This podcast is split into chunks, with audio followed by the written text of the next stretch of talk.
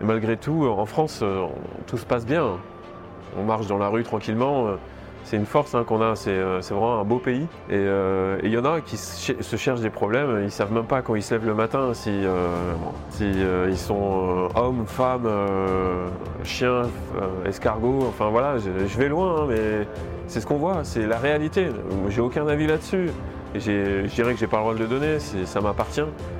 Mais en fait, quand le matin tu te lèves et que tu sais pas qui tu es, tu peux pas à un moment donné, à 18 ans, dire euh, eh ben moi je vais, euh, aller euh, défendre le drapeau français. C'est pas possible en fait. Quand on voit des photos des hommes, nos, pères, hein, nos grands-pères, et puis voilà, les, jeunes ados d'aujourd'hui, il y a, une différence. Bon, faut pas mettre tout le monde dans le même panier. Mais c'est ce que nous on voit. Le, résultat, c'est quoi? C'est ce que nous on voit aux sélections. Bienvenue dans Défense Zone, le podcast qui traite des questions de défense et de sécurité. Cette semaine, nous vous proposons un nouvel épisode enregistré sur le salon Millipol à Paris avec Matt, un ancien membre des commandos marines que vous connaissez peut-être car il est l'auteur du livre Objectif Force Spéciale, un véritable succès littéraire de ces dernières années. N'oubliez pas de vous abonner au podcast ainsi qu'à notre magazine papier en vous rendant sur le site défense-zone.com. Nous vous souhaitons une bonne écoute. Salut Matt, est-ce que tu peux te présenter s'il te plaît? Bonjour, alors euh, comme tu l'as dit, je suis Matt, je suis Mathieu, euh, je suis ex-militaire dans les forces spéciales. J'ai intégré les forces spéciales en 2002 pour les quitter en 2022. Et euh, depuis, je suis civil je suis parti en reconversion dans les Antilles pour revenir m'installer à Lorient. Donc aujourd'hui, je suis civil et je suis euh, consultant sûreté sécurité et euh, j'ai également une, une société dans le dans l'immobilier de, de marchand de biens euh, sur l'Orient. Donc tu es à la fois resté dans un domaine d'activité que tu connaissais bien et dans autre chose qui n'a rien à voir avec l'armée. Alors un domaine d'activité que je connais bien, alors je dirais pas du tout, parce que malgré tout, euh, même si on a fait 20 ans dans les forces spéciales et euh, travaillé dans, euh, dans la sûreté civile, c'est deux mondes complètement différents. Vraiment, là c'était ma première expérience et euh, bon, ça a été un petit peu, euh, j'étais un petit peu en difficulté au début, je vais dire, mais euh, notre capacité à s'adapter, ma capacité à m'adapter m'a aidé sur ce coup-là. Et du coup, en quelques, allez, en quelques jours, j'ai pu vraiment avoir une, une belle idée sur mon objectif et ce que je devais faire par rapport à ce qu'on me demandait de faire. Ok.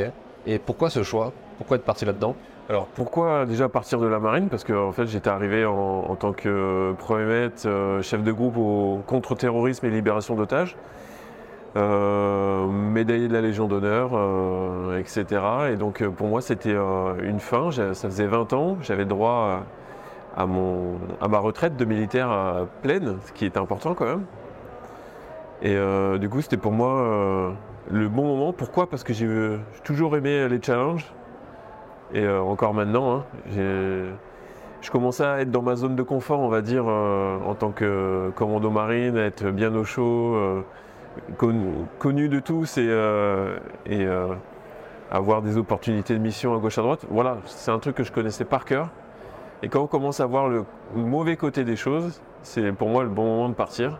Et du coup, quand je me suis, euh, quand je me suis aperçu qu'il y avait des choses que, malgré euh, mon engagement, que je pourrais jamais changer, et bon, voilà, j'ai décidé de partir pour euh, un nouveau challenge, euh, nouveaux objectifs, créer, créer des choses. Vraiment, c'est ce que j'adore faire tous les jours. C'est pour ça le livre, c'est pour ça la boîte de, une boîte dans l'immobilier de marchand de biens. C'est pour ça que je me suis investi dans mon nouveau métier, on va dire, de, de consultant sûreté. Donc voilà, c'est euh, voilà le pourquoi. C'est marrant parce qu'on n'imagine pas du tout euh, le côté commando marine comme zone de confort, tu vois. C'est presque limite l'inverse, tu vois, zone d'inconfort total.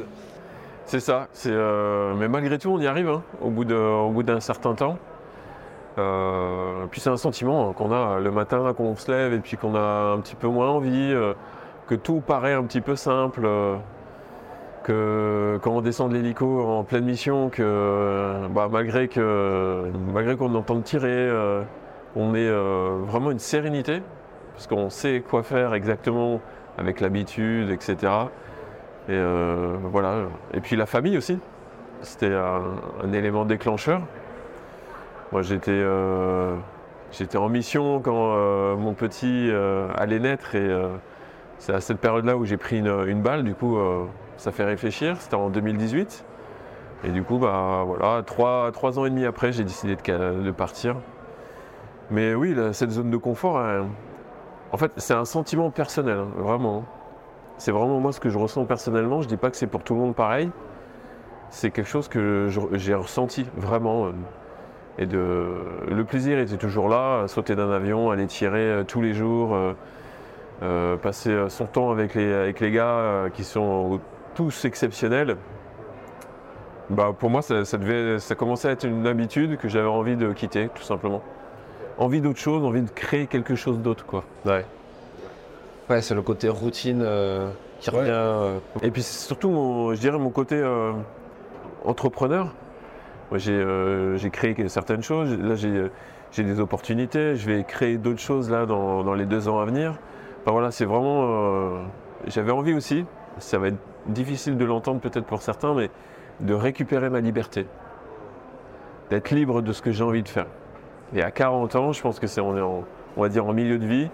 C'était euh, c'était pour moi mon objectif, c'était ça, c'est de récupérer ma liberté pour faire vraiment euh, ce que je veux et devenir heureux vraiment encore plus que ce que je l'étais. Je vois. Et euh, tu parlé de plein de choses, on va revenir dessus. Tu as parlé des livres, tu as parlé de, de ton passé dans l'unité.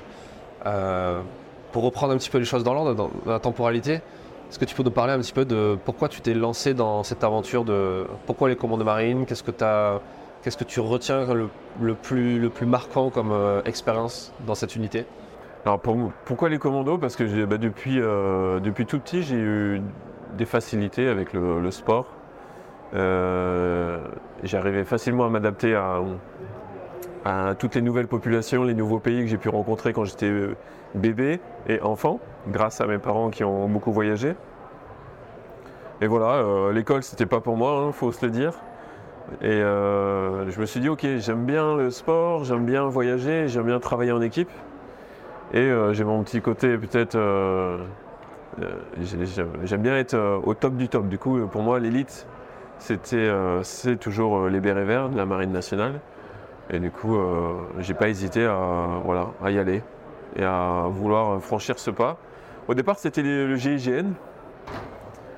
Je, l'écris dans le livre, j'explique pourquoi. Mais euh, j'ai vite euh, changé d'avis une semaine après pour, pour voilà, avoir envie d'atteindre ce mythique béret vert, l'avoir sur la tête, etc. C'était vraiment ça. Et mon expérience, il y en a tellement, c'est compliqué d'en choisir une. hein.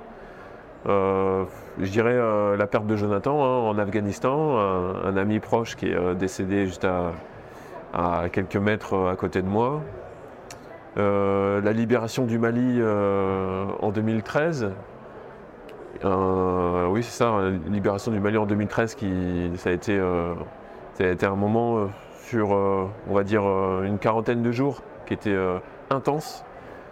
On n'a pas beaucoup dormi, mais euh, grâce aux interventions de la France, hein, euh, parce que j'aurais pu dire moi, mais c'est nous, mais c'est surtout la France qui a intervenu et, nous ont permis de faire notre travail au mieux qu'on pouvait. Et du coup, on a libéré un pays, on l'a vraiment ressenti comme ça. hein. C'est qu'on montait vers le nord du Mali, à chaque fois en libérant euh, les aéroports, les villages, etc. Et moi, j'ai des photos encore. euh, Il y a des gens qui viennent et euh, ils, sont, ils ont le drapeau français, euh, les Maliens, hein, et qui nous embrassent. C'est des moments comme ça très très forts. Et euh, les derniers moments, c'est euh, mon premier saut opérationnel. Quand on est dans l'avion et qu'on et qu'on se dit, ok, euh, je suis à, ça fait, à cette époque-là, je devais être à peut-être euh, 350 sauts, 400 sauts. Et je me suis dit, ok, c'est en fait c'est la première fois où là je saute d'un avion pour aller faire réaliser ma mission. Pour aller, notamment, c'était, on devait aller capturer un chef terroriste et euh, reconnaître une zone euh, qui était euh, considérée comme une zone d'entraînement terroriste. Du coup, c'était un, un camp. Et bon, voilà, face à nous, il y avait quand même pas mal de monde. Et quand on sort de l'avion, à un moment donné, on est tout seul face à, soi-même. Et bah voilà, à ce moment-là, je le garderai à vie dans, mon, dans, mon, âme, je dirais, parce que c'est trois moments en fait, c'est vraiment quelque chose de marquant quoi. Mais il y en a eu tant d'autres donc on pourrait en parler pendant des heures. J'imagine. Mais je vais l'écrire bientôt. Justement, ça t'est venu où cette, cette envie d'écrire ça, de raconter ça, sachant que c'est quand même des, moments euh, bah, qui sont aussi intimes que, et dont certains, tu n'as pas forcément le droit aussi de parler, euh, en théorie. Ouais, alors, euh, moi je dirais vraiment un truc là-dessus, c'est que les forces spéciales françaises, hein, toutes, on n'est pas des agents secrets.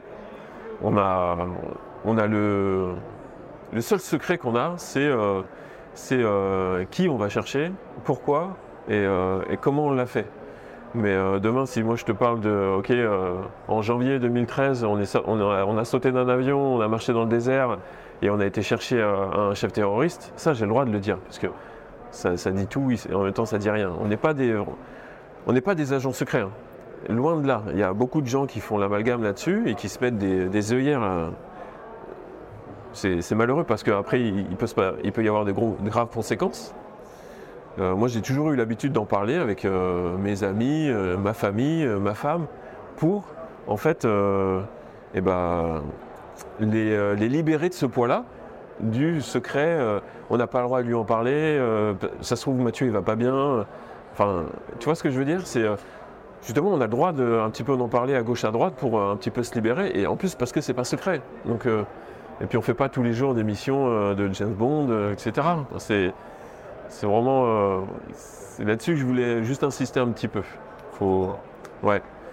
Euh, et, ta question, c'était au départ, c'était par rapport à, ce, choix d'écriture, euh, qu'est-ce que ça t'a apporté de, raconter ça et pourquoi te lancer dans parce qu'il faut pas se leurrer aussi, écrire un livre c'est du boulot. Ouais. Je pense que ça, peut-être que tu fais partie des, gens qui l'ont compris en commençant. Que... C'est ça.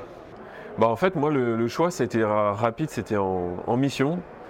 Euh, au bout d'un mois de mission, euh, on s'embêtait un petit peu, et on n'avait pas grand-chose à faire, et, je me suis dit j'ai envie de... C'était en 2018. J'ai envie d'apporter quelque chose euh, aux jeunes plus tard, ou peut-être écrire quelque chose qui restera derrière moi. Et en fait, j'ai décidé de vraiment d'écrire ce, on va dire, ce guide pour aider les plus jeunes ou les moins jeunes à atteindre des objectifs élevés dans la vie. Qui, ça peut être n'importe quoi. Et euh, bah, du coup, je me suis orienté là-dessus. Naturellement, j'écrivais euh, deux heures par jour. j'ai écrit sur un papier euh, écriture deux heures par jour et je l'avais mis dans ma, dans ma chambre. Et je l'ai fait pendant trois mois. Et au bout de trois mois, le livre était écrit. Parce que j'avais plein de choses à dire. et puis plein de documentation à faire. Parce que c'est vrai qu'écrire, c'est dur. Parce qu'on a plein d'idées. Mais d'exprimer réellement ce qu'on ressent. Des fois, on a on n'a pas la, technique, je dirais, pour, euh, pour vraiment l'exprimer. Du coup, il faut aller faire une recherche, une documentation, etc. En retirer, euh, euh, retirer de cette documentation ce que nous, on, en pense et le retranscrire après. Parce que ça sert à rien de faire des copier-coller de, de, monsieur Intel. Non, c'est vraiment ce travail-là qui était assez chronophage. Et bah, j'ai réussi au bout de trois mois, un peu plus de trois mois, à écrire ce livre. J'ai rapidement trouvé un éditeur et, on a pu euh, mettre, euh, mettre ce livre bah, dans, les, dans les kiosques et j'étais ravi parce que en fait il parle vraiment de, leadership, de confiance en soi, de gestion du stress et de courage. C'est un livre qui, euh, qui, est fait pour, pour les plus jeunes et moins jeunes. Et en fait, je, relate un petit peu, je relate quatre ou cinq missions. je, je raconte pas ma vie. je donne des, des petits tips des choses à faire pour euh, devenir un petit peu plus leader, euh, devenir un petit peu plus courageux, ou comment, ou qu'est-ce que c'est le courage euh, En fait, je raconte une fois, je me suis senti leader parce qu'on m'a donné l'opportunité d'être chef de détachement en 2006 pour aller combattre la piraterie en, Méditerranée sur deux tonniers français, donc des bateaux civils. Nous, on était on va dire, euh, mis en place euh, discrètement sur ces bateaux. Et on devait lutter contre la piraterie. Du coup, j'étais euh, team leader et du coup, je me suis senti plus leader. Qu'est-ce que j'ai mis en place? Quelle a été ma réaction quand j'ai dû prendre des, vraies décisions? J'ouvre le feu ou j'ouvre pas le feu? Qu'est-ce qui s'est passé ensuite, etc. C'est plein de petits trucs. qui, euh, qui vont aider euh, voilà, les- plus jeunes à être un peu plus sereins quand ils vont vouloir être euh, commando. Quoi. Alors, ce livre, c'est euh, ce qu'on n'a pas dit le titre encore, c'est euh, Objectif Force Spéciale, c'est ça? C'est ça. Alors je l'ai lu moi il y a, il y a un an ou deux, je crois. C'est sorti il y a deux ans ça, ou il y a trois ans? En- Il est sorti en fin 2021, ouais. Ça va faire deux ans. là. Et, euh, et c'est vrai que c'est- super intéressant. Moi, je l'avais lu quand, je bossais sur un livre sur le leadership. Je t'en parlerai après euh, l'épisode si tu veux. Euh, et je, m'étais pas mal documenté sur tout ce qui était force spéciale, etc. Et j'étais tombé sur ton livre et, et c'était super intéressant. Parce qu'effectivement, tu as à la fois la partie biographie un, un petit peu avec certains trucs, mais surtout c'est très pratico-pratique. On dirait un cahier d'exercice par moment. Tu dis, bah, il faut faire tel truc, tel truc, tel truc, tel type de séance de sport, euh, il faut manger tel truc. C'est ça. Ça, Ouais, ça ça, va. va, ça, va, ça va loin. La chaussure de sport, euh, euh, comment s'habiller, qu'est-ce qu'il faut manger. En fait, j'essaye d'être dans le détail. Mais c'est le détail que j'ai. C'était le mindset que j'avais en 2018. Il faut bien se mettre dans le contexte quand j'étais euh, au Mali, euh, assis sur mon lit picot, à écrire tout ça. Quoi. C'est- Ça s'est passé comme ça. et C'était à ce moment-là que j'ai écrit tout ça. Et, et je le, de temps en temps, je, je relis des passages comme ça. Et, euh, et oui, c'est- et je le pense encore à 100%. On est capable de tout, il suffit de, de le vouloir et, et se mettre une discipline, et etc. On entend parler beaucoup de ça en ce moment là.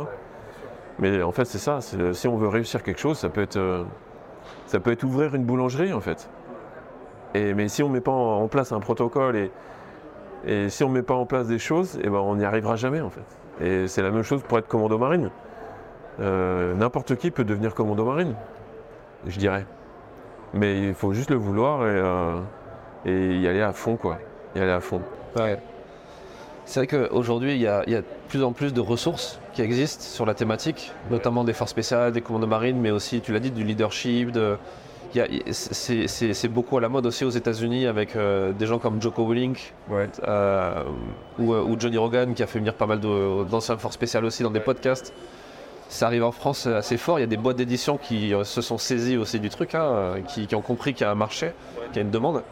Comment tu l'expliques ça? Le fait que euh, qu'aujourd'hui on soit de plus en plus intéressé à ça, et alors qu'il y a une contradiction un paradoxe qui est que l'armée a de plus en plus de mal à recruter, euh, a du mal à fidéliser, même des officiers. Euh, Ouais, bah, bon, comment je le. Comment je l'explique? Je, vais être- je vais être cru, hein, mais en fait, on est, en train de, on est en train de générer une génération de faibles, tout simplement. On se rend pas compte, hein, mais c'est la réalité. Tous les faux problèmes ou les petits problèmes euh, qui existent aujourd'hui sur euh, qui je suis, euh, qu'est-ce que je représente, et ça, on, va voir un jeune de 16 ans dans la rue, on lui demande. il va, ça va être compliqué qu'il ait une réponse franche. Quoi. Et, en fait, moi je l'explique comme ça, c'est que malgré tout, les jeunes aujourd'hui, ils ont tous leur téléphone dans la poche et c'est une mine d'or. On veut devenir, euh, je sais pas, euh, euh, géologue, je sais pas, je suis sûr que là en 5 minutes je vais avoir des cours de géologie, euh, etc. Donc nous, à notre époque, on n'avait pas tout ça. Et du coup, on se démerdait tout seul. Et moi, je me. Et du coup, j'en reviens à la visualisation. C'est sans le savoir, quand on était jeune, en, je vais dire en 95, quoi, euh, 98, et ben, en fait, on essayait de visualiser ce qui allait se passer et on mettait en, place des choses pour euh, essayer d'être meilleur, en fait. Mais aujourd'hui, les jeunes, ils ont tout dans la poche. Et encore aujourd'hui, il y a des gars qui me- qui m'envoient des messages. Ils peuvent continuer à le faire, mais ils ne savent pas comment progresser, par exemple, euh, en traction, en pompe, en course à pied. Je, le- comprends, mais euh, je me dis, mais pourquoi ils n'y arrivent pas alors que nous, à notre époque, on y arrivait très bien et on avait un, un meilleur niveau qu'eux aujourd'hui. hein. Ça se voit sur les sélections. hein. Et ça, je ne ça, je le comprends pas. Parce qu'il y a une mine d'or dans ces téléphones, sur Internet, et en fait, c'est une question de- volonté. C'est tellement, tellement facile d'être le champion du monde de, de- des tractions, de la course à pied, euh, tout ce qu'on veut derrière son téléphone, mais en fait, à un moment donné, il faut le vouloir. Quoi. On voit des, vidéos, les gars, ils tractionnent sous la pluie, ils courent sur la pluie, mais en fait, c'est eux qui ont raison. À un moment donné, il faut y aller. Il faut arrêter de regarder ce qui pourrait se passer dans, dans votre vie, et il faut, euh, faut, dire, moi, je l'ai je l'ai marqué sur un papier. hein. Mon père, il m'a dit euh, Mathieu, dans deux jours, je veux savoir ce que tu veux, de, veux faire dans ta vie. Quoi. Je l'ai marqué. J'ai marqué GIGN, euh, forces spéciales, euh, militaires, etc. Et à un moment donné, il y a des choses qui se mettent en place et c'est parti. Voilà, moi je l'explique comme ça. C'est compliqué parce qu'aujourd'hui, dans la Marine nationale, on- il y a de moins en moins de réussite au stage co. Le stage co n'a pas changé. Et ça, c'est quelque chose d'exceptionnel. Il a évolué par rapport à ce qui se faisait euh, euh, juste avant la Seconde Guerre mondiale. Il a, il a évolué parce que voilà. Mais euh, en fait, on a, c'est un passé que les commandos ont. C'est que le stage co, lui, il a, je sais pas, il a, il a 50 ans, je dirais, même plus. hein. Et euh, il n'a pas évolué. Mais par contre, la mentalité euh, et, euh, là où on vit, en fait, tout ça évolue. Et du coup, ça crée des générations qui sont moins aptes à se démerder tout seuls. Et du coup, bah, quand le gars il a une, cheville, ou il s'est foulé la cheville, il dit tout de suite j'arrête parce que je ne vais pas bien. Alors qu'une voiture avec trois roues, ça roule. hein. Je suis sûr qu'en appuyant à fond euh, sur l'accélérateur, elle va rouler. Ouais. Et c'est comme ça qu'il faut voir les choses, c'est que euh, moi, mon stage co euh, chef de groupe, hein, du coup c'était le troisième stage co, je me suis fait une déchirure au mollet. C'est-à-dire que mon mollet était bleu. Et je boitais, je, je ne pouvais plus, euh, enfin je ne pouvais plus. J'avais extrêmement de mal à, à marcher, malgré que ce soit mon troisième stage co, malgré que ce soit, j'ai une, l'opportunité de dire ok, je suis là, je suis blessé, je m'arrête et puis je reviens dans, six mois. Non, non, je l'ai pas fait parce qu'on a un tempérament comme ça. Quand je commence quelque chose, je le finis, et c'est vraiment que quand on me dit ok Mathieu, tu t'arrêtes parce que là tu peux plus, que euh, voilà. Et malgré tout ça, j'ai fini deuxième à une marche de 30 km avec un sac de 17 kg sur le dos parce que euh, je le voulais. Et quand on veut, euh, c'est con, hein, mais on peut le faire quoi. Vraiment. Est-ce que c'est pas le fait que, justement, le fait d'avoir tout à portée de main, d'avoir le choix aussi, qui, qui est une grosse question, le fait d'avoir le choix, on le voit dans les relations sociales aujourd'hui, Ouais. euh, est-ce que ça n'a pas aussi détruit le- le- la question de la curiosité? Est-ce qu'à l'époque, ça fait un peu boomer dit ça, mais est-ce que. Bon, on l'est tous, on l'est tous, on l'est tous les deux, donc ça y est, il faut assumer. Euh, et tant pis pour ceux qui écouteront et qui diront ça, mais euh, est-ce qu'on n'était pas plus curieux et du coup, parce qu'on était plus curieux, parce qu'il y avait une complexité, une difficulté à aller chercher l'information, mais une fois que tu avais trouvé l'information, tu avais plus tendance à la tester, à, l'expérimenter et du coup à faire quelque chose et à avoir des résultats. Bah, alors je te, je te rejoins et en même temps, oui et non. Parce que, euh, comment dire, moi à l'époque, euh, j'avais, en fait, j'avais pas le choix quoi. À un moment donné, il faut. moi, ma mère, elle m'a dit un jour, Mathieu, à un moment donné, il va falloir que tu mettes de la bouffe dans ton frigo, dans ton appartement et avec pour ta famille quoi. Donc il va falloir Et que tu partes d'ici. Ouais, il va falloir que tu, en fait, tu, que tu ramènes de l'argent, quoi. À un moment donné, il faut le faire. Et en fait, j'avais pas le choix, déjà en un de faire ça, et en deux de euh, mon métier. Euh, on n'avait pas tous cette opportunité de, euh, avec rien, on peut faire tout. Nous, à l'époque, on ne le savait pas tout ça. Et euh, avec rien, on faisait rien en fait. Avec rien, on était euh, en bas de l'échelle sociale, et puis avec euh, très peu de moyens, etc. Bon, il faut, il n'y a pas de sous-métier, etc. Mais quand, au fond de soi, on- sait qu'on est capable de mieux, c'est quand même dommage de ne pas y arriver. Et aujourd'hui, c'est pour ça que je dis que je ne te, je te suis pas sur ce point-là, c'est qu'aujourd'hui, ils ont tellement de choix, ils peuvent pas ne pas être curieux. Quoi. Ils sont, ils, peuvent, ils doivent être curieux de tout. Euh, moi, des fois, ça m'est arrivé une fois de demander à ma fille pourquoi les feuilles étaient vertes des arbres. Quoi. Elle m'a regardé, elle, avait 15 ans à l'époque. Elle m'a regardé, elle me dit Mais je sais pas. Et ben, c'est ça en fait qu'il faut que tu travailles. euh. Je lui ai dit C'est con, hein, c'est une question con. Mais en fait, pourquoi les feuilles sont vertes? Pourquoi lui il fait ça? Pourquoi machin? Et en fait, toute la vie, il faut se poser des questions. Et en fait, en se posant des questions, eh ben, on, a, on récupère des réponses et euh, en fait, on se construit, tout simplement. quoi. Parce que c'est pas normal de pas savoir euh, à quoi servent les nuages. Enfin, c'est des questions que moi je pose à gauche, à droite, aux gens que j'aime, à, mes enfants. Et euh, bah voilà, il y a des discussions qui s'enchaînent, etc. C'est con, hein, mais euh, c'est comme ça en fait qu'on crée, euh, je sais pas, des idées. voilà. voilà ce que je pense là-dessus, quoi. C'est une bonne question, ça, on va la poser. Dites-nous dans les commentaires pourquoi les, les feuilles sont vertes. parlons un peu de, de Force Special Coaching, parce que c'est ce qui nous a fait nous rencontrer euh, Ouais. ici à Millipol, à, à Paris, où on est en train d'enregistrer cet épisode. Et euh, donc c'est euh, c'est, Teddy qui est passé dans le podcast déjà, qui nous a mis en relation et qui m'a dit il faut absolument que tu rencontres Matt, tu vois, c'est c'est un mec génial. Et, et tu fais partie donc de ce groupe, Force Special Coaching, tu, tu, tu accompagnes des jeunes à, à atteindre cet objectif de rentrer dans les forces spéciales Alors, euh, alors non, pas du tout. Moi, Force Special Coaching, euh, je, les, euh, je soutiens, tout simplement. C'est vraiment c'est Teddy, un ami, qui a créé ça et euh, je, suis, super content de sa réussite. Et c'est juste que de temps en temps, je le soutiens, je viens le voir, je me déplace, parce qu'il faut le faire. À un moment donné, il faut donner de soi. Et, et, euh, et je lui ai jamais rien demandé et j'accepterai jamais rien de lui par rapport à ça. Et, et il le fait très bien. Donc, euh, si un jour il a besoin de moi pour euh, faire une formation, aider des jeunes, etc., je serais ravi de le faire. Mais euh, voilà, c'est pas, pas moi sur lequel j'ai envie d'évoluer. C'est chacun a son, terrain de jeu. Lui, c'est ça. Et je trouve que c'est hyper positif. Pourquoi? Parce qu'il y a plein de jeunes qui viennent me voir sur les réseaux et me disent Tiens, comment je peux faire pour être mieux? Et je dis Bah, vas-y, bah, va voir Force Spécial Coaching. Tu vas voir, tu, tu vas de ma part et tu vas voir, tu vas être pris en main et euh, tu, vas, tu vas apprendre énormément de choses et tu n'auras aucun regret si un jour peut-être tu as un échec euh, au stage co ou euh, à l'entrée d'une d'une, euh, unité spéciale. Quoi. Non, non, c'est vraiment euh, un ami. euh, je ne fais pas partie de leur team, mais euh, c'est c'est le, le cœur qui parle. Quoi. Ouais. Super. Tu as à moitié répondu à ma question de tout à l'heure parce que je te demandais, euh, il y a cet engouement de plus en plus important euh, pour les forces spéciales et l'armée, Ouais. alors qu'il y a ce- cette complexité euh, pour l'armée de recruter ou de fidéliser. Tu as répondu à la deuxième partie, mais la première partie c'est pourquoi selon toi il y a cette envie de- de- d'acheter des livres sur l'armée, de lire des témoignages? Enfin, je sais pas si tu l'as vu, mais enfin, tu, le, tu le- tu le vois, toutes les semaines il y a des nouveaux témoignages qui sortent. parfois de nulle part, des anciens du service action, de la DGSE, des gens qui sont un peu, un peu secrets quand même, qui sortent des mémoires ou qui parlent de leur expérience. Comment ça se fait que ça marche aussi bien?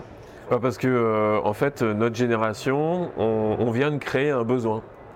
Avant, il n'y avait pas ça. Moi, quand on était, encore une fois, euh, il, y a un petit moment, il n'y avait pas tous ces bouquins. Moi, je me souviens juste d'avoir un magazine comme le tien. euh, C'était le RAID à l'époque. Et on n'avait que ça. On avait quatre pages sur des militaires habillés en militaire. Et, euh, on n'avait pas euh, toutes ces images, ces films. Euh, euh, ces, euh, documentaires, euh, les livres qui sortaient. Et là, depuis, on va dire, allez, euh, 8 ans, presque 10 ans, ça y est, ça, commence à parler. Et en fait, c'est notre génération qui on a décidé de se mettre un petit peu dans la lumière, en fait, pour aider les, plus jeunes. Et du coup, bah, vu qu'on crée, on, vient de créer un besoin avec un, produit, un livre, un, un document, etc., un film. Et du coup, les gamins, bah voilà, les gamins, pardon, les, les plus jeunes, bah, ils s'identifient. Et euh, moi, je me, souviendrai toute ma vie. Il y avait eu un reportage à Lorient avec les, euh, commandos marines. C'était une caméra sur l'épaule, euh, ça, bougeait dans tous les sens. Ça avait duré 20 minutes.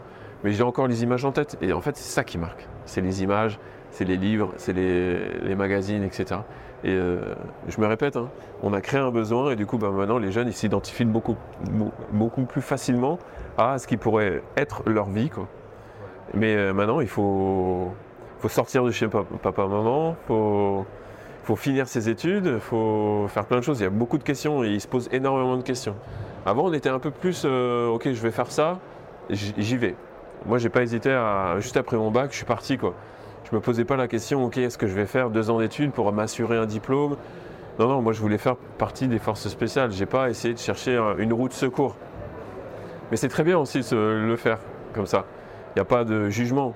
Mais euh, voilà, le pourquoi on a euh, de plus en plus de mal à, recruter, c'est parce que bah, les jeunes, ils cherchent un petit peu à avoir euh, tout un panel au cas où il y a quelque chose qui foire.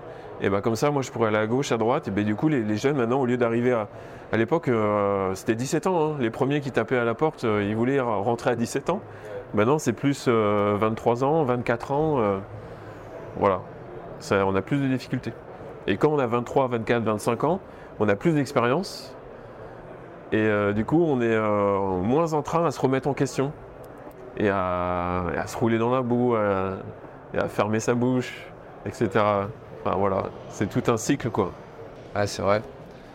C'est vrai qu'il y a cette question de, l'humilité aussi qui est importante dans, ce métier, dans cette profession. Et euh, parlons un petit peu justement de toutes ces valeurs, de toutes ces compétences qu'il faut avoir pour faire ce métier. Comment toi tu, tu les as acquises Et est-ce que tu penses que tout le monde, tu t'as dit n'importe qui peut être commando marine, mais est-ce que n'importe qui peut avoir ce, ce corpus de valeurs et être capable de les développer?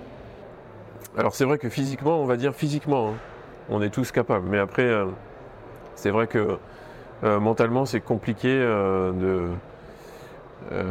bah, de- se mettre dans la peau d'un FS qui euh, se doit d'être humble, qui se doit d'être euh, euh, d'être respectueux, qui se doit de voilà, qui, euh, qui doit faire confiance à- aux plus anciens parce que c'est comme ça. euh, et puis au bout d'un moment, il y a y a la confiance qu'on a donnée aux autres, et ben au bout d'un moment, on acquiert de la confiance. Et c'est en regardant les autres qu'on devient euh, ce qu'on est. Quoi. Moi, je me souviens, euh, mon premier chef, c'était euh, un de mes premiers chefs, c'était Alex. Alex, c'est- en fait, c'était un, gars qui est hyper humble, euh, hyper euh, sûr de soi. euh, il n'hésitait pas à, mettre en avant les plus jeunes pour que le groupe aille de mieux en mieux, qu'on aille fait de belles missions. C'était au tout début de cette ère de mission là qu'on a vécu.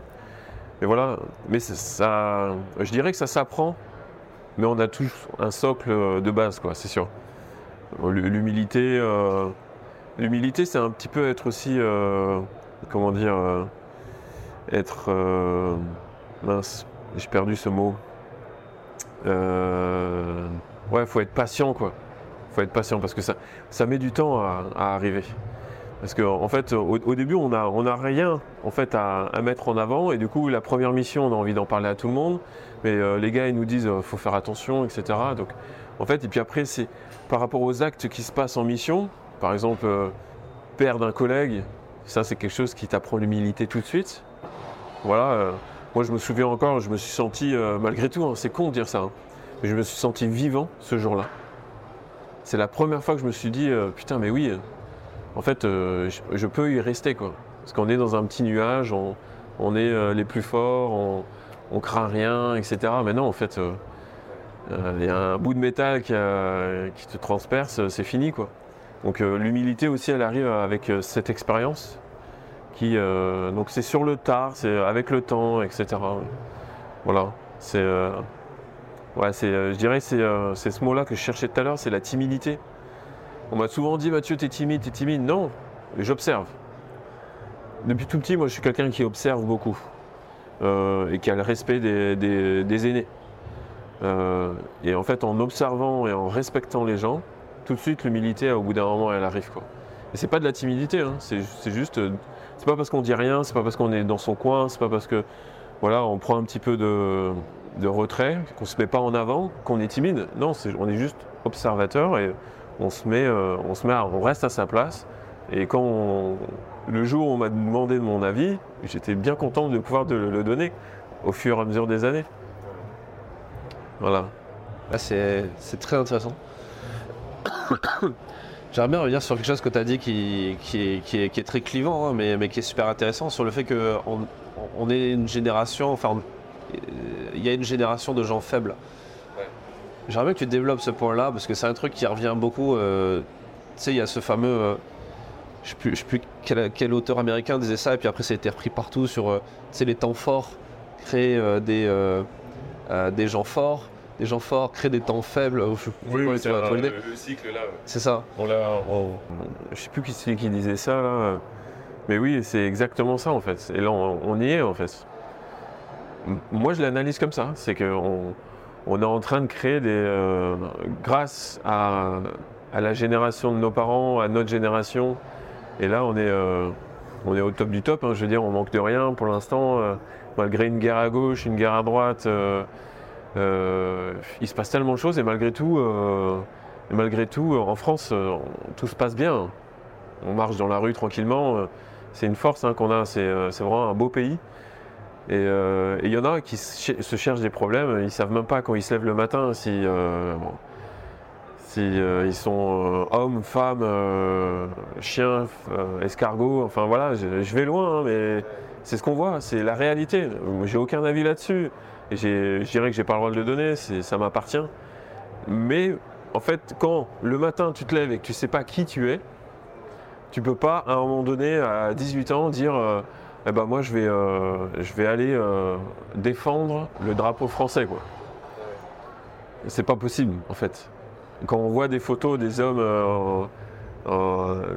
nos, nos- pères, hein, nos grands-pères, et puis voilà, les, jeunes ados d'aujourd'hui, il y a, y a une différence. Il ne faut pas mettre tout le monde dans le même panier, mais c'est ce que nous on voit. Le, résultat, c'est quoi? C'est ce que nous on voit aux sélections.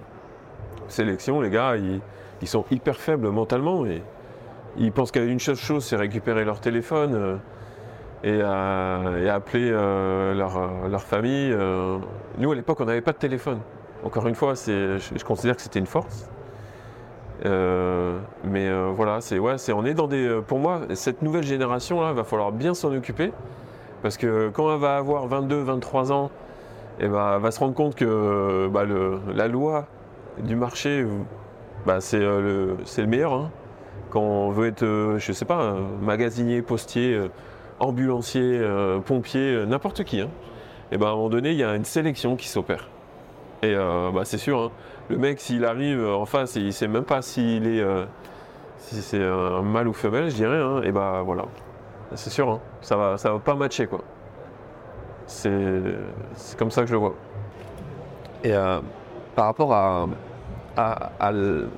la gestion, enfin la, la relation qu'on a avec la mort, euh, je, te parle de ça parce que dans un précédent podcast, on a parlé avec euh, quelqu'un du CDEC, du Centre de la Doctrine, qui disait que lui, il y a un truc qui l'inquiétait un peu, c'était de voir à quel point les Français, et par les Français tu remplaces qui tu veux, mais dans notre société, on a de plus en plus euh, facilement accès à des images euh, assez horribles. Quand tu regardes les images du théâtre euh, ukrainien ou, ou là à Gaza, où tu vois littéralement sur Instagram, entre deux vidéos de chat, un mec lâcher une bombe sur un russe et tu vois la mort en direct du mec, où tu vois un hôpital frappé par une frappe israélienne et tu vois des, des enfants morts devant toi, euh, que quand tu allumes les infos, tu, tu vois ça directement. Lui disait, euh, j'ai l'impression qu'il avait l'impression que ça lobotomisait un peu les gens et qu'il y avait une, une- un, rec- euh, un recul, pas un recul, mais une distance avec ça et qui faisait qu'on devenait insensible presque, un peu comme dans un jeu vidéo. Tu vois, quand un gamin de 8 ans, il peut tuer des gens sur un jeu vidéo. Il y a encore quelques années, ça nous scandalisait. Euh, je pense que ça scandalise encore pas mal de gens, mais, mais maintenant de le voir en direct sur Instagram ou sur, euh, dans une, euh, sur une chaîne de grande écoute de télé, toi, qu'est-ce que tu en penses de ça? Est-ce que tu penses que dans ce schéma-là de euh, on est en paix, euh, ça crée des gens faibles, et du coup ça va foutre la merde et ça va créer un temps de guerre qui créera des gens forts? Est-ce que ça accélère le process ou est-ce que. Ouais, bah, toutes ces vidéos là, c'est. euh, En fait, est-ce qu'il faut les montrer? Il faut pas les montrer Je dirais que oui, il faut, faut les montrer pour que. on se rende compte qu'on est bien heureux dans notre pays, quand même, qu'il se passe plein de choses à gauche, à droite, de vraiment horribles. C'est tous les jours, hein. Tous les jours. euh, moi, j'ai passé, on va dire, la moitié de ma vie en Afrique. euh, c'est un, peuple euh, qui a de grandes difficultés. Et c'est sûr, hein, moi, qu'il y a quelque chose que moi qui, qui m'horripile, c'est. voir des gens manifester partout en France pour, rien, alors que les vrais problèmes sont ailleurs. hein. Faut, faut pas l'oublier, ça. Putain. On a de la chance quand même. Ok, on va payer des taxes. Ok, ça va être un peu plus cher euh, ce mois-ci ou cette année ou voilà. En fait, euh, c'est con, hein, mais moi je réfléchis comme ça. Moi, l'État me dit, ok, je vais payer ma facture d'électricité euh, 15 euros de plus tous les mois. Je vais pas euh, aller dans la rue et pleurnicher quoi. Je vais dire, ok, comment je vais faire pour gagner 15 euros de plus? Tout simplement. Et je me sors les doigts et je vais, euh, je, ok, le niveau de vie change, mais au moins notre vie reste comme elle est. Elle est stable malgré tout. Ok, c'est plus cher. Bah oui, c'est plus cher parce que dans le monde entier, c'est le bordel. Nous, on a la chance de le vivre. On voit ce qui se passe. hein. On voit ce qui se passe partout. hein. Mais euh, les journalistes français le, le montrent pas parce que euh, il faut pas faire peur à tout le monde, hein, mais que euh, de la pompe à essence monte de 25 centimes, euh, bah, c'est peut-être un- aussi un petit peu normal parce qu'à gauche à droite c'est le feu. Donc voilà, faut être euh, faut être serein, faut et puis je, je trouve que ces images, ouais, il faut, faut les montrer parce que euh, moi je me rappelle des images que je voyais quand j'étais gamin de la guerre, etc. Ça restait des images, des vidéos, des écrans, mais c'est totalement différent quand on le vit. Quand on entend une bombe péter à. Moi, il y a un mobile mortier euh, qui a pété à 3 mètres de moi un jour. J'ai eu la chance, il était, euh, c'était un baston wall, c'est un mur de sable. Il était de l'autre côté d'un mur de sable. C'était, euh, il était 6 heures du matin, ça nous a bien réveillés. Et en fait, euh, c'est euh, moi ce bruit-là, de, je l'entendrai toute ma vie.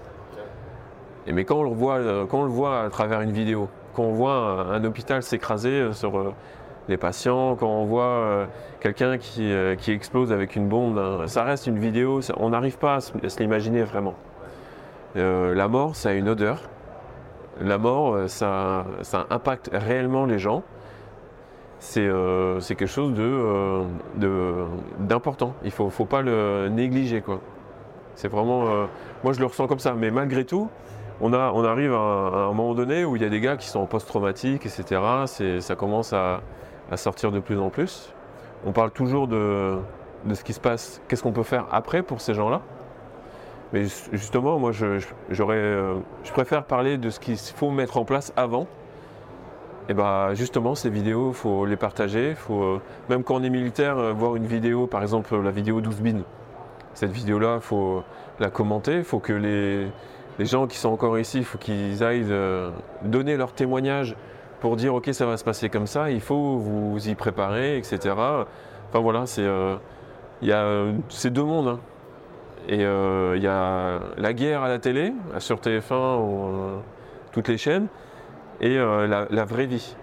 La vraie vie, une grenade qui pète dans un escalier et qu'on est obligé de se plaquer et, et que bah, on, est, on a des bouts dans le mollet. Enfin voilà, c'est et qu'il faut continuer sa mission et puis c'est pas grave si je saigne. enfin voilà, c'est comme ça, mais c'est hyper intéressant comme question, hein, mais euh, c'est difficile d'y répondre euh, vraiment euh, clairement et avec un, juste milieu. C'est pas, pas possible. Sur, il y a deux questions qui viennent. Première, c'est sur ce que tu dis, je, le, conçois parce qu'en Ukraine, j'ai expérimenté ça, d'entendre une frappe de missile arriver à, c'était à peu près 300 mètres, mais ça fait un bruit effroyable. Quand tu vois les murs qui bougent et tout, enfin, tu- là, tu comprends réellement le, le truc. Et- mais après, du coup, j'ai l'impression que ça crée un énorme décalage entre la perception que les gens ils ont de ça quand ils voient les images à la télé et comment toi tu l'as perçu à ce moment-là. Tu vois ce que je veux dire? Et, et, ça, c'est assez horrible parce que euh, t'as t'as pas forcément envie euh, que les gens ressentent la même chose que toi parce que toi, c'est tellement effrayant pour toi que tu par empathie, même si t'es le pire des connards, t'as pas envie que la personne ressente ça, t'as envie de la préserver un minimum. Mais en même temps, c'est insupportable l'idée de, des gens qui vont se dire Ah ouais, c'est effroyable, alors qu'ils sont mais à, tu vois, à ça de, ce qui est la réalité, quoi. Oui. Et puis il y a le bruit, il y a la vibration, il y a l'onde de choc, et il y a aussi la fumée, euh, l'odeur. Et euh, on réalise qu'à quelques mètres de nous, il y a des gens qui sont morts, quoi. C'est plus un film, c'est la réalité. Et encore une fois, moi, à chaque fois, je me sens vivant et je me sens reconnaissant d'être euh, là pour, euh, pour combattre, pour euh, faire des images comme, comme toi tu as, dû le faire, faire un- écrire un article pour partager sur ce qui se passe réellement dans, dans ce monde. Ouais, c'est important. Moi, on a discuté ça, c'est con, avec ma, ma femme il y, a, il y a deux jours. Là, on a vécu aux, Antilles, ok? Le, Les cocotiers, le sable fin, la mer, mais on l'a vécu. C'est-à-dire que en fait, euh, le sable, il n'est pas si fin que ça. euh, L'eau, euh, bah, des fois, elle monte, elle inonde tout, il y a des grosses tempêtes, il y a des algues, ça sent mau- mauvais, etc. Donc il y a la réalité qu'on voit des vacances avec le sable blanc, une eau turquoise, et la vraie vie. C'est deux mondes différents. Et on était sur le canapé, on regardait une émission sur, sur les gens qui partent en vacances. Et du coup, je lui ai dit, alors maintenant, comment vois-tu ces images? Elle m'a dit, bah, je ne les vois pas du tout pareil. Parce qu'elle n'avait pas eu la chance de vivre ça. On a eu la chance de vivre au soleil pendant un an, donc c'est une vraie expérience, dans des endroits euh, magiques, hein, comme euh, les Bahamas, euh, Saint-Martin, voilà. Mais une fois qu'on est de retour et qu'on sait réellement ce qui s'est passé, et quand on re- regarde ces images, eh ben, on n'a pas du tout le même sentiment. On est, on est plus se dire, ouais, mais bon, c'est pas vraiment ça, etc. Et quand on, bon, on le- reporte sur la guerre, sur euh, des bombardements, c'est exactement la même chose. Je pense qu'avec cette image-là, il y a beaucoup de gens qui vont mieux comprendre ce qu'on est en train de dire. Quoi. Bien sûr. Mais c'est un peu le cas aussi pour la question de, tu vois, le stage commando, je pense. Le mec qui regarde l'émission euh, d'enquête exclusive ou je sais pas trop quoi sur le stage co, il va se faire, euh, comme en plus c'est monté avec une petite musique épique, euh, il voit le début jusqu'à la fin, le mec est fier de lui, ou celui qui a raté, il veut pas s'identifier à celui qui a raté, mais celui qui a réussi, il se voit déjà dans le truc, mais quand même pouvoir se foutre dans le, dans le bassin d'eau froide, courir la nuit tu, tu, tu, te, tu maudiras son moment où tu avais voulu le faire. Quoi, Ouais, c'est vrai, c'est vrai.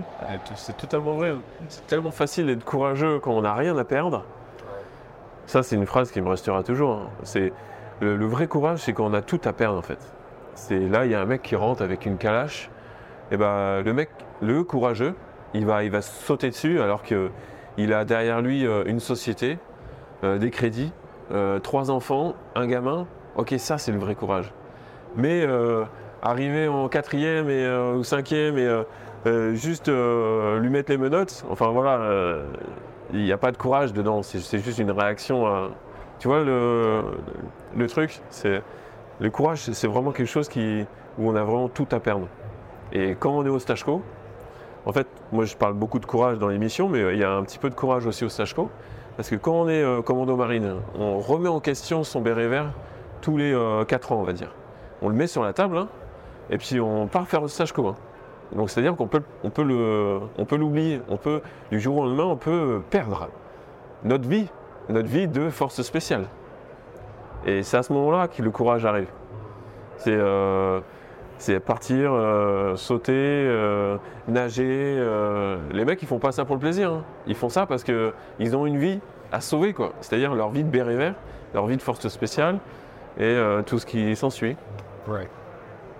C'est une super leçon de vie, ça, le fait d'être capable de remettre en question et de, et, de, et de prouver aussi quelque part, de montrer ta valeur et de. Et on est le seul en France, c'est la seule unité spéciale en France qui le fait. On est les seuls. Tous les 4 euh, ans, euh, il y a des gars, euh, bah, ils perdent leur béret vert et ils partent en compagnie de fusiliers marins et ils ne reviendront plus jamais. Parce qu'ils ont été mauvais pendant une semaine de leur carrière ils ont été mauvais, mal préparés, c'est pas bon, tu t'en vas. Et si tu es motivé, tu reviendras dans deux ans, quoi. Et il y a une deuxième question qui me venait suite à ce que tu disais sur euh, la question du syndrome post-traumatique, parce que ah, c'est un peu une théorie ce que je te dis. Hein. Peut-être que c'est complètement farce, c'est tu me dire, mais euh, je trouve que c'est bien qu'on en parle forcément parce qu'il y a des gens qui ont besoin de ça, parce qu'ils sont vraiment malades et parce qu'ils ils en souffrent, leur famille en souffre, etc. On en a parlé plein de fois. Euh, il y a Scoop qui est passé sur ce podcast avec son thérapeute et euh, c'était incroyable de parler de ça, c'était vraiment bien.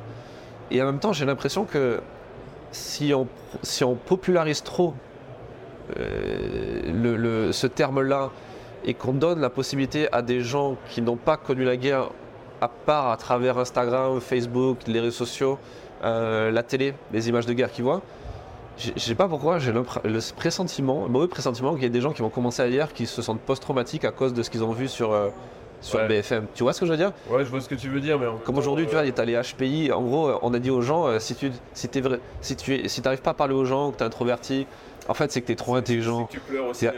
Ouais, es trop sensible, tu es HPI. Je, je, je, juge personne en disant ça, mais il y a quand même une, une, une, dérive énorme, tu vois, où tout le monde se sent surdoué ou comme tu as des enfants, tu as des parents d'élèves qui vont dire alors au prof non mais mon fils n'écoute pas mais c'est normal c'est parce qu'il est euh, hyper actif euh, machin ils vont trouver des termes à mode et tu vois est-ce qu'il n'y a pas un moment où on risque ça où on va dire non mais mon fils est post-traumatique parce qu'il a vu une émission sur enquête exclusive et du coup euh, c'est pour ça qu'il n'écoute pas l'école c'est bon, tu vois ce que je veux dire? Ouais ouais bah, encore une fois on se crée des problèmes quoi sur, des choses qui n'existent pas par rapport aux problèmes des autres alors que c'est un réel, euh, réel sujet. Hein. C'est un réel sujet. Moi, j'aimerais bien euh, me tourner là-dessus. Euh, parce que je trouve ça super intéressant et on peut sauver beaucoup de monde. Mais c'est sûr que. En fait, moi je pense qu'il faut vraiment en parler. Parce que c'est vraiment une, une maladie. Apparemment, c'est une maladie. On va dire que c'est une maladie. Hein. Je ne sais pas si c'est le bon terme ou pas, mais euh, on peut en guérir. On peut en sortir euh, en faisant euh, plein de choses. Mais je pense aussi, surtout, qu'on peut le combattre. En fait, c'est pas une fatalité, voilà. Moi, il y a Scooby qui avait dit une fois, c'est un pote, hein. on a fait des missions ensemble, hein. mais on se respecte, pourquoi? Parce qu'on a chacun notre avis sur tout. Et c'est comme ça qu'on avance dans la vie. Et euh, moi, je suis pas d'accord avec la chose que, c'est une, fa- une fatalité. Ok? Euh, Pourquoi? Parce qu'on peut le préparer en amont. Et je suis persuadé que si on, met des choses en place, si on en parle, si on, en discute, si euh, le mec il est commando marine, il est dans l'hélico, il y a des trucs qui vont pas, etc. Et ben moi, le, le jour où j'ai pris la bastos dans la plaque, j'étais pas bien. On nous a demandé, euh, mon groupe, d'aller euh, euh, fouiller les corps et compter les corps. J'étais pas chef de groupe, j'étais pas chef de cellule, mais j'ai dit aux gars, les gars, je me sens pas. Parce que pourquoi j'ai dit ça? Parce que quelques mois avant, on en avait parlé. Et on avait dit, ouais, c'est pas une honte de dire, ok les gars, je me sens pas. Là, je préfère me mettre contre un arbre et faire votre appui, quoi, pendant que vous bossez derrière. Et bah ce jour-là, je l'ai fait. Bah, peut-être que c'est grâce à ça, c'est grâce à la conférence que j'ai eue avec ce, psychologue qui nous a dit, les gars, allez-y, quand vous allez pas bien, faites, faites-le savoir, dites-le, et vous en faites pas. euh, Vous êtes une bande de, frères, euh, tout le monde s'en fout en fait. Ouais, t'es pas bien, ok, moi j'y vais. Et ça s'est passé comme ça. Moi les gars, euh, parce qu'on est revenu quelques heures après, du coup ça commençait à, à- à sentir mauvais, quoi, etc. Et moi, moi les odeurs me dérangent. Et du coup j'ai dit, moi les gars, moi je, suis désolé, mais là-dessus, euh, là je vais, je, vais m'isoler, je vais faire votre appui. Et ça s'est fait, mais naturellement. Eux aussi l'ont compris. Je suis sûr que dans leur tête, ils se sont dit, ah mais oui, mais on nous l'avait dit. Du coup, ouais, c'est bah, bonne réaction de Mathieu, du coup. Ok, et du coup, on a eu des débriefings après. Et sur les, euh, et sur les autres, moi, quand j'étais chef de cellule, après chef de groupe, pareil, il y a des gars qui me disaient, euh, là, pff, là, je vais pas bien. Bah ok, bah pose-toi, on attend 5 minutes. Euh, T'inquiète pas, on est en train de fouiller la, maison, là, vas-y, pose-toi. Euh, Enfin, on n'est pas des euh, surhumains, on est juste des, hommes qui ont des fois des faiblesses. Le seul truc, c'est qu'on arrive à les, gérer peut-être un petit peu mieux que les autres, parce qu'on est entraîné. Et en 5 minutes, le gars, il était prêt à faire euh, 15 km. Il a soufflé 5 minutes et il est reparti pour euh, 24 heures. C'est ça qui est. Donc c'est pour ça que moi je dis, c'est mon humble avis, que euh, le, post-traumatique, c'est pas une fatalité. Il faut s'y préparer. Et un jour, on va y confronter, c'est clair et net. Mais grâce à des, exercices, des choses mises en place, on, on va, pouvoir passer à côté. Quoi. Et euh, peut-être que ça, ça va servir aux, gens les plus forts. Et peut-être que c'est con, hein, mais euh, les plus faibles ce jour-là, eh ben, ils vont, ceux qui ne seront pas préparés, eh ben, ça va les suivre euh, toute leur vie.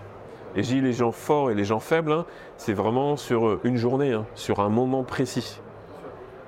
Moi, là, tout à l'heure, quand je vais prendre le métro, euh, ça se trouve, je vais avoir un moment de faiblesse. euh, ça arrive à tout le monde. hein. Ça arrive à tout le monde, euh, même, euh, même au meilleur. Euh, mais euh, des fois, euh, voilà, on est, on est faible. Et puis, il faut savoir euh, réagir au bon moment pour se protéger, en fait. Voilà mon avis euh, là-dessus. C'est fou parce que je suis complètement à 100% en phase avec toi et, et tu vois, euh, moi sur mon dernier reportage en Ukraine, c'est exactement ce que je me suis dit.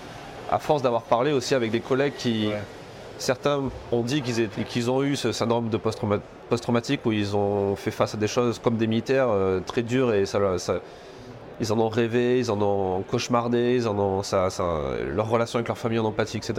Et d'autres qui ont, qui, qui ont dit justement non, je suis passé outre ça.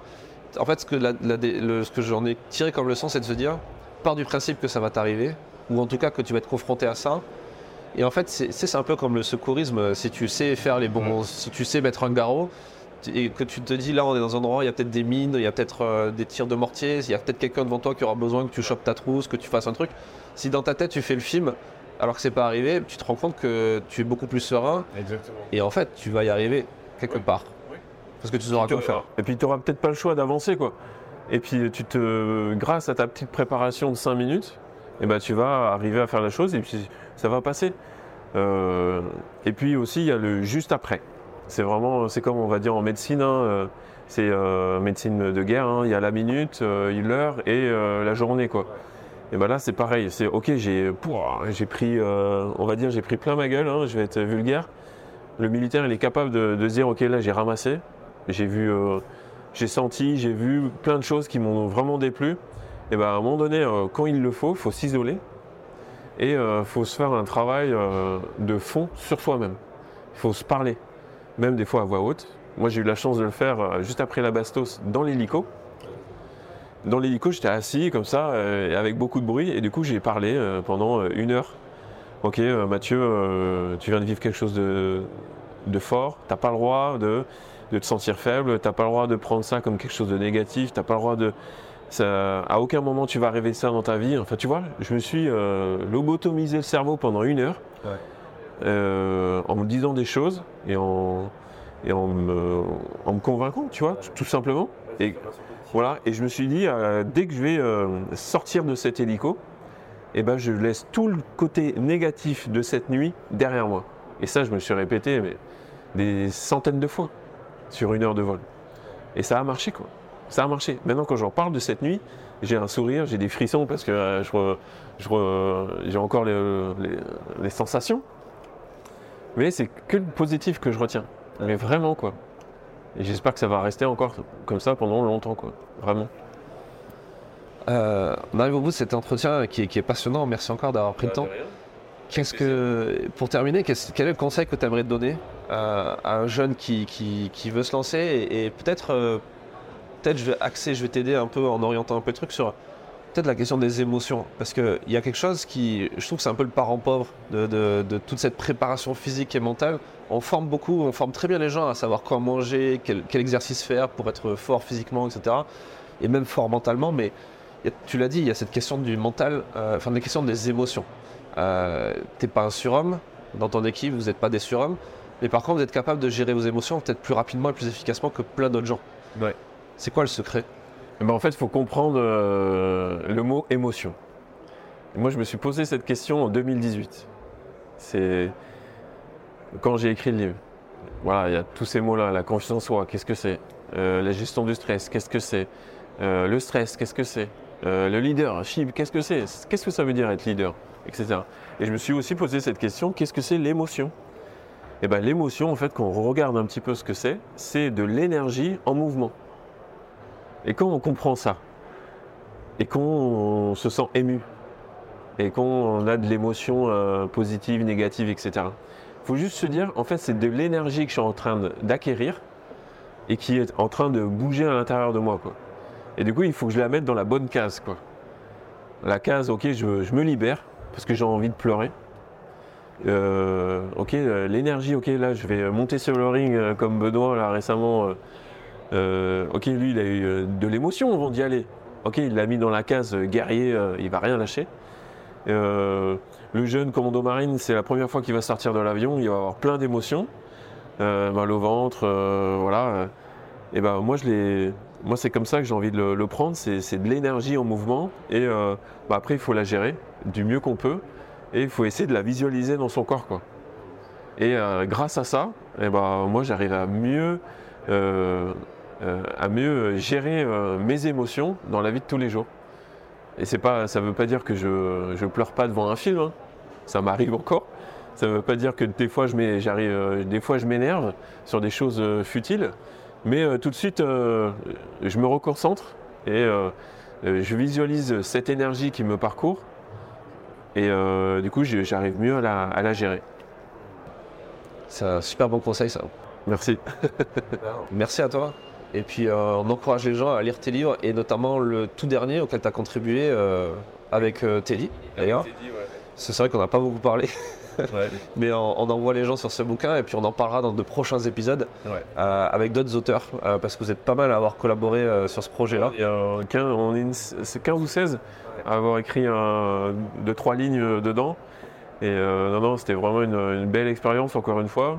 Ça nous replonge dans notre passé, mais c'est pour transmettre, encore une fois, no- notre sentiment et dire que voilà, on est des hommes et on arrive à, à être stressé et comment on l'a géré et euh, comment vous, pourrez le, gérer plus tard, euh, juste en pensant. Peut-être qu'une phrase, un mot, un déclic peut servir pendant toute une vie en fait. hein.